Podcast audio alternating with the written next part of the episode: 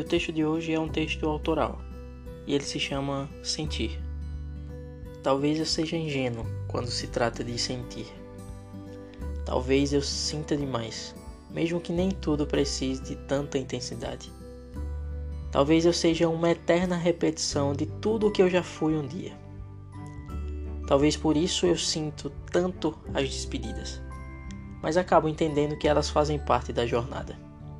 Talvez também seja por isso que eu consiga viver momentos incríveis e aproveite-os ao máximo. Ser intenso é viver sendo você mesmo. É estar disposto a sentir tudo o que de melhor o mundo pode oferecer, mesmo que nem sempre esse melhor chegue. Às vezes, o melhor é simplesmente o ato de sentir.